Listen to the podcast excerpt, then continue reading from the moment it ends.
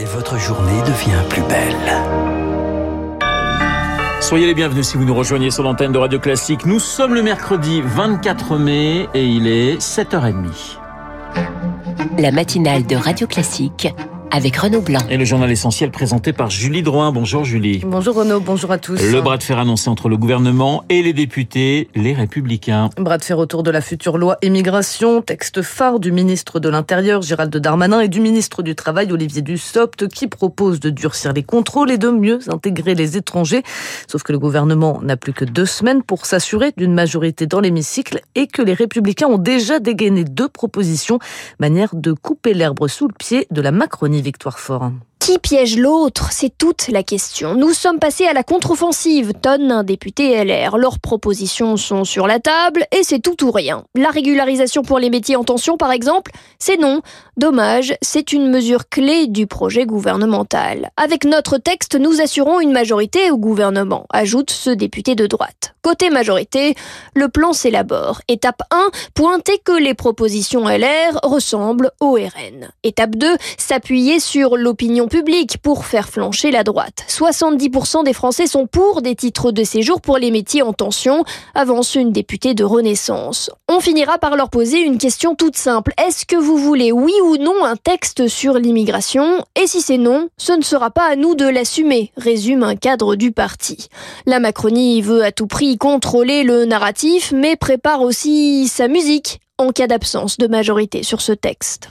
Les précisions toutes de Victoire Fort. Le gouvernement qui doit présenter ce mercredi son projet de loi sur le partage de la valeur en Conseil des ministres après un accord conclu entre les syndicats et le patronat en février. Il vise à généraliser l'intéressement ou la participation à toutes les entreprises de plus de 11 employés ainsi qu'à développer l'actionnariat salarié. Tour de vis en revanche sur le budget 2023 avec le gel supplémentaire d'un pour cent afin de garantir le redressement des finances publiques pour cette année. Et puis Emmanuel Macron a rendu hommage aux trois policiers tués dans un accident de la route à Roubaix et à l'infirmière mortellement poignardée au CHU de Reims. Une minute de silence sera respectée dans tous les hôpitaux ce mercredi, tandis que le ministre de la Santé réunira demain un comité pour garantir plus de sécurité aux soignants. Une secrétaire médicale a également été grièvement blessée par le suspect à Reims, un homme de 59 ans souffrant de troubles psychiatriques et mis sous curatelle renforcée. Selon les premiers éléments de l'enquête, il aurait voulu se venger après avoir été maltraité pendant des années dans les milieux psychiatriques. La psychiatrie, parent pauvre du système de soins. Manque de moyens, de personnel et de lits. Les professionnels n'en finissent pas de tirer la sonnette d'alarme. Hier, une délégation syndicale des hôpitaux de Mayenne était reçue par l'Agence régionale de santé des Pays de la Loire. Sylvain Biel, infirmier en psychiatrie et représentant Force ouvrière à l'hôpital de Laval, nous raconte la situation dans son établissement l'hôpital de Laval, le secteur de psychiatrie euh, souffre actuellement euh, du manque d'une trentaine de personnels paramédicaux. Et à cela s'ajoute aussi la pénurie euh, massive de médecins psychiatres. Nous avons aujourd'hui plus que l'équivalent de deux médecins à temps plein alors qu'il en faudrait 12. Moins il y a de médecins, moins il y a de capacité à pouvoir voir les patients chaque jour, réévaluer leur état de santé, revoir leur traitement, etc. Donc en l'occurrence, moins il y a de médecins, plus on a tendance à fermer des lits. Nous à Laval, on a une trentaine de lits fermés en psychiatrie depuis de nombreux mois. Donc on en est dans cette situation où finalement, malheureusement, on n'est plus en mesure de faire des actions de on n'est plus en mesure de réajuster des traitements pour des patients euh, faute de moyens euh, dans nos propres services. Des propos recueillis par Anna Huot. Il est 7h34 sur l'antenne de Radio Classique. Julie, c'est un immense défi qui attend les organisateurs des Jeux Olympiques de Paris et le gouvernement assurait la sécurité de 16 millions de visiteurs dans la capitale. Et casse-tête parmi les casse-têtes, la cérémonie d'ouverture. Plusieurs centaines de milliers de spectateurs seront présents. Hier, le ministre de l'Intérieur, Gérald Darmanin, la maire de Paris, Anne Hidalgo et le président de Paris 2024, Tony Estanguet ont co-signé un protocole pour présenter le protocole de sécurité pour cette cérémonie aussi attendue que redoutée, Rémi Vallès. Un événement exceptionnel, dispositif sécuritaire exceptionnel. 35 000 membres des forces de l'ordre seront réquisitionnés pour encadrer la cérémonie d'ouverture.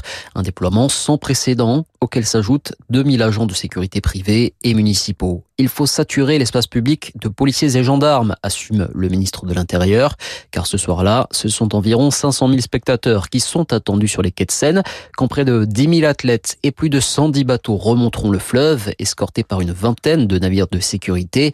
Des répétitions générales sont d'ailleurs prévues cet été. Sur la terre ferme.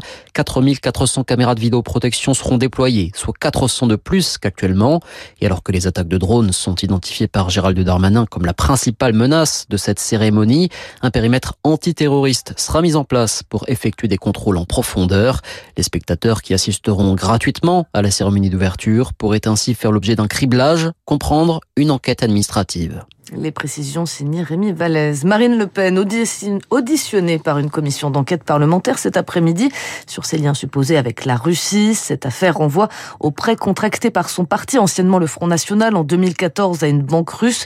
Une commission d'enquête qui a été lancée par le groupe RN de l'Assemblée, précisément pour couper court aux accusations d'influence russe sur le parti. Concernant le conflit en Ukraine, la France et l'Union européenne se sont hier déterminés à soutenir le pays dans la durée et dans tout les domaines. Déclaration à destination de la Chine par le biais de son émissaire envoyé en Europe pour discuter d'un règlement politique du conflit. Et le Premier ministre russe, lui, est à Pékin aujourd'hui. Mikhail Mishustin achève une visite de 48 heures en Chine à l'occasion d'un forum économique. Depuis le début de cette guerre en Ukraine, les deux pays ont renforcé leurs liens économiques. La Chine est devenue l'an dernier le premier client de la Russie dans le secteur énergétique et les échanges commerciaux ont atteint en 2022 des niveaux records. Alors que vient chercher en Chine le Premier ministre russe. Élément de réponse avec Jean-François Dimelio, président d'Asia Centre. Probablement que ce qui n'est pas euh, affiché, c'est de la fourniture de matériel qui sont stratégiques, même si ça n'est pas d'armement au sens fort du terme. La Russie manque d'un certain nombre de sources d'importation, puisqu'elle se boycotte, et il y a des composants importants qui peuvent être fournis par la Chine. De façon plus générale, il y a des questions qui se posent en Russie sur le rôle de faiseur de paix que la Chine veut jouer et sur les concessions peut-être trop grandes que la Chine pourrait suggérer sinon imposé à la Russie, dans le cas d'un règlement pacifié avec l'Ukraine. Des propos recueillis par Marc Tédé. Et puis les géants Apple et Amazon reviennent vers le 7e art. Une petite révolution, ou plutôt un petit rétro-pédalage. Après avoir boudé les salles obscures, Apple a décidé de présenter le film de Martin Scorsese à Cannes avant une sortie au cinéma pour enfin le proposer sur sa plateforme. Même parcours choisi par Amazon pour le film de Ben Affleck. Les deux géants de la tech font donc un choix diamétralement opposé à celui de Netflix qui s'obstine à ne diffuser ses productions que sur sa plateforme, une stratégie plus traditionnelle, Eric Koch. Depuis 2018, le Festival de Cannes refuse les films uniquement destinés au streaming. Apple n'avait donc pas le choix. Pour voir Killers of Flower Moon de Martin Scorsese diffusé sur la croisette, il fallait une sortie en salle. Mais ce n'est pas qu'un choix de circonstances, avance l'économiste de la culture Françoise Benamou. Un film qui n'est pas passé en salle a moins de visibilité. Il n'y a pas eu euh, toute la publicité qu'il y a au moment où un film sort en salle. Disney d'ailleurs en avait fait l'expérience pour un film qui s'appelait Soul. Ça avait été un échec. Échaudé, Amazon fait le même choix. Propriétaire du studio Metro Goldwyn Mayer depuis 2021, le géant du e-commerce promet 15 films par an à destination des salles. Le tout streaming a encore du mal à convaincre. La rentabilité des plateformes, elle est extrêmement faible. Netflix, c'est pas très rentable et Disney perd de l'argent. Pour les deux géants, le cinéma est avant tout un produit d'appel. L'objectif est d'offrir aux consommateurs une solution Apple ou Amazon pour chaque minute du quotidien. Mais avant de persuader les spectateurs, les clients, les deux firmes tentent d'amadouer le cinéma traditionnel, analyse l'économiste Thomas Paris. Si ces acteurs veulent évoluer dans le monde du cinéma, il faut qu'ils puissent aller chercher des talents, de les ramener dans leur univers, ne pas heurter le monde du cinéma, est encore aujourd'hui très important pour ces différents acteurs. Pour y parvenir, Apple comme Amazon promettent d'investir un milliard de dollars par an dans la production de films. Un décryptage signé Eric Et le journal de 7h30 nous était présenté par Julie Droin. Merci Julie. Les 7h39 sur l'antenne de Radio Classique. C'est mercredi et le mercredi, c'est cinéma et c'est cinéma avec monsieur Samuel Blumenfeld.